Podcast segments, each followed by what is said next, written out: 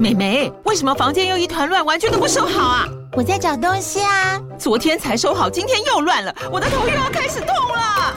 妈咪，我是在找虎标白色万金油啦。阿妈都说头痛擦这个很有效，薄荷凉凉的，可以帮忙舒缓哦。妈咪，爱老虎油。哎呦，今天怎么这么乖呀？很内行哦，还知道要用这瓶百年老字号的。虎标在手，全家神队友。全台各大药局、屈臣氏、康氏美皆有贩售。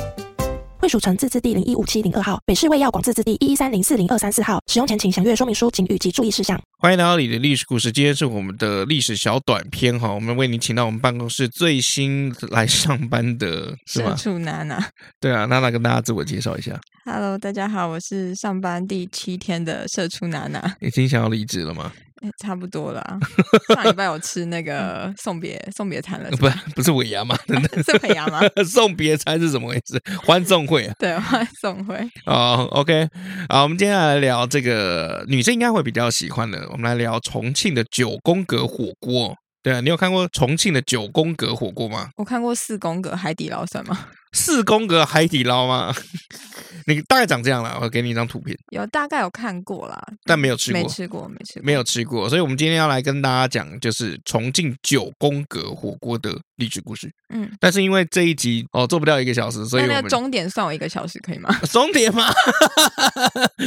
终点二十块，二十块，社畜嘛，对不对？啊，那个重庆火锅，据说啊是从这个清朝道光年间的时候去发迹的哈。以前呐、啊，以前吃火锅的习惯跟现在的火锅习惯不太一样哈，就是在古很古代的时候，火锅是一堆人围在一起吃的。嗯，呃，他们会用那个鼎，鼎就那个三个角的那个鼎。哦，哎，那个故宫里面有放那个鼎嘛？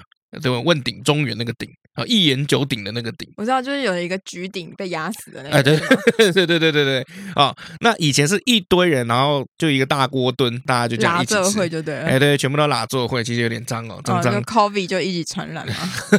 对了，所以古代如果有瘟疫的话，死一片。对对，就是这样子。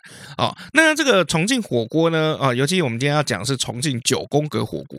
哦，九宫格火锅是什么意思？九宫格火锅就是呃，这火锅里面有没有会摆一个井字形？型的这个类似这个铁架啊，然后把这个火锅有没有就隔成九格等份哦，就一人一一人一哎，一人一小格啊，哎，对，那为什么会这样分呢？啊，这其实是有一个这个历史故事啊。就话说啊，就是呃，在清朝的时候，道光年间有一群这个码头工人啊，船夫啊、挑夫啊什么，反正就是都在码头工作的蓝领阶级哈。哦，那这些人呢？平日里面因为做活动嘛，哦，就是他们是日操夜野操的那种活动嘛，那也想吃点肉。古代的肉很贵，嗯，哦，但是他们也想开开荤，哦，但是他们买不起肉，嗯，所以怎么办？好，所以这个时候重庆火锅就诞生了，哦，他们会去买那种边角料。那什么叫做边角料呢？切剩的那种吗？哎，比如说什么叫切剩的？就比如说一般来讲，你吃就会吃牛肉、牛腱。嗯，对不对？或者是比如说像牛肋排，嗯，对，这些都是贵的肉。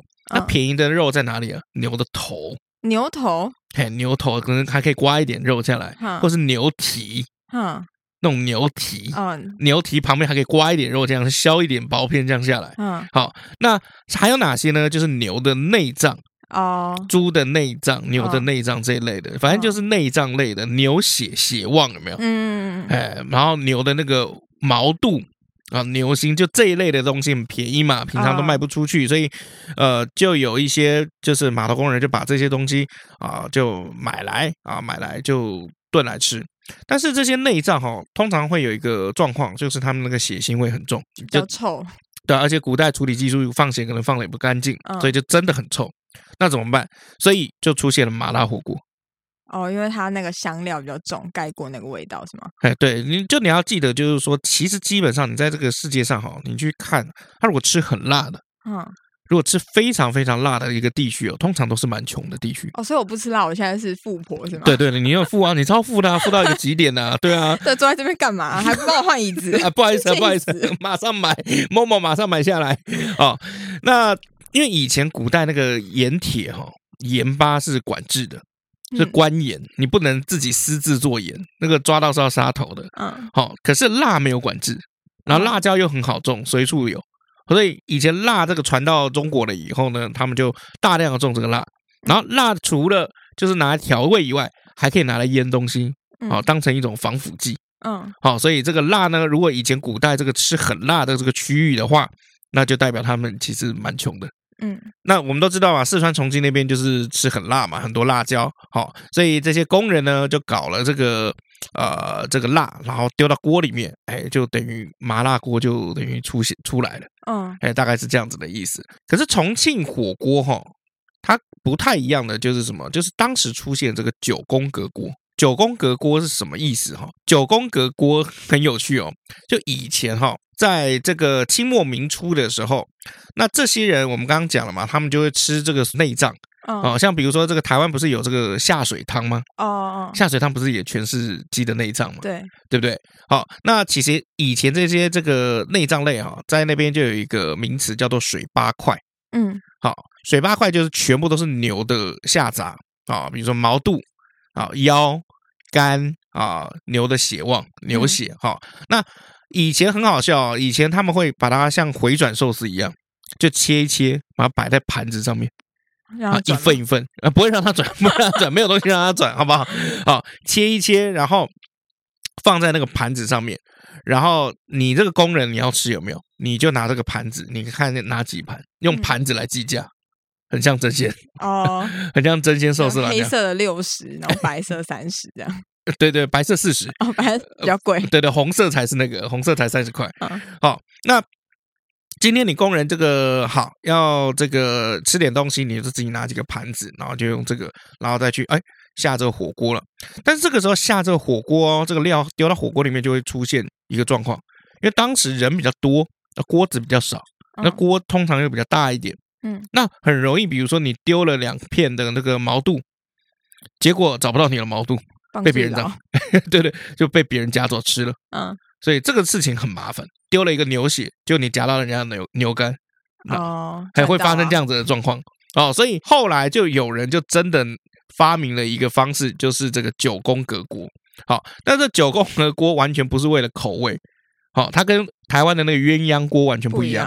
鸳鸯锅是为了要区分，比如说有人不吃辣，有人吃辣，所以搞一个鸳鸯锅嘛。嗯，对，九宫格锅完全只是为了就是说，哦，好，你今天码头工人过来，你就是左上角那一格，嗯，那一格专属于你，嗯，所以你的所有的你的肉啊，或者是比如说你的，对，你就丢在属于你的那一格，嗯，好，那别人过来他可能是二号格，嗯，那这第三个过来他可能是三号格，嗯，好，那反正大家当时钱也不多，哦，所以买的这个料也不多。哦，就沾一点吃一下就可以了。大部分还是吃什么淀粉啊，嗯、或者是比如说吃一点这个菜啊，嗯，菜便宜嘛。哦，对，所以重庆火锅一开始很有趣哦。发明的时候完全不是为了区分口味，而是怎么样？是为了要让你知道这一块是你的，不要引起争议就对了。对，所以基本上重庆火锅一开始是给穷人吃的。哦，哦，这个地方有一个很有趣的部分要讲，就是说以前呐、啊，那个铁价格比较高。嗯因为一般路边做生意啊，或者一般小店家，其实没有那么多钱去买铁，更不要说把铁做成九宫格。所以以前那个九宫格有没有是有木头？木头？嘿，对，我拿一个图片给你看，木头有没有？嗯。可是木头它不有缝也是流过去？哎，对，反正没没差，没差，反正口味都一样，都一样哦。反正这个所有的牛丢下去里面就是高汤 哦，没差。好，那木头基本上你放有没有？它有那个它的那个密度嘛？嗯，没有那么密，所以它会浮起来啊。那浮起来又飘来飘去，大家又就是肉一样又飘来飘去啊。对，所以为了防范这种事情，有没有？他们就会在交叉点上面有没有放一个东西叫压锅石，放个石头让它固定住。嗯，好，所以正宗的这个重庆火锅有没有？哎，你看，如果过去，哎，奇怪，你怎么是用这个木头，不是用铁？哎，没有，这是古法，仿效古法而来，然后上面会放个这个压锅石哈。对，那等到后面整个经济比较起来，而产能起来的时候，才开始用这个那个铁做的这种九宫格。所以，如果你今天去吃这个九宫格的这种重庆火锅，有没有？如果人家跟你讲，就是说啊，这个东西要怎么讲究，这东西要怎么吃？比如说，如果你今天买马铃薯啊，你马铃薯拿了以后，有没有？你要放在什么左上格？如果你今天是肉，肉一定要放中间，什么那都唬你了。那完全唬你，为什么？因为最早重庆火锅这个九宫格区分就是给码头工人知道，哦，哎，这一块你的，哎，那一块你的，对啊。不过这样听一听，你是不是就有点不太想吃这火锅了？有点恶心，大家拿这会很恶心。对啊，那你最喜欢吃的是什么火锅？我喜欢吃寿喜烧。寿喜烧吗？嗯，日本的那种。你跟老麦一模一样哎、欸。真的吗？真的啊。那我换一个口味。好，下次见，拜拜。拜拜。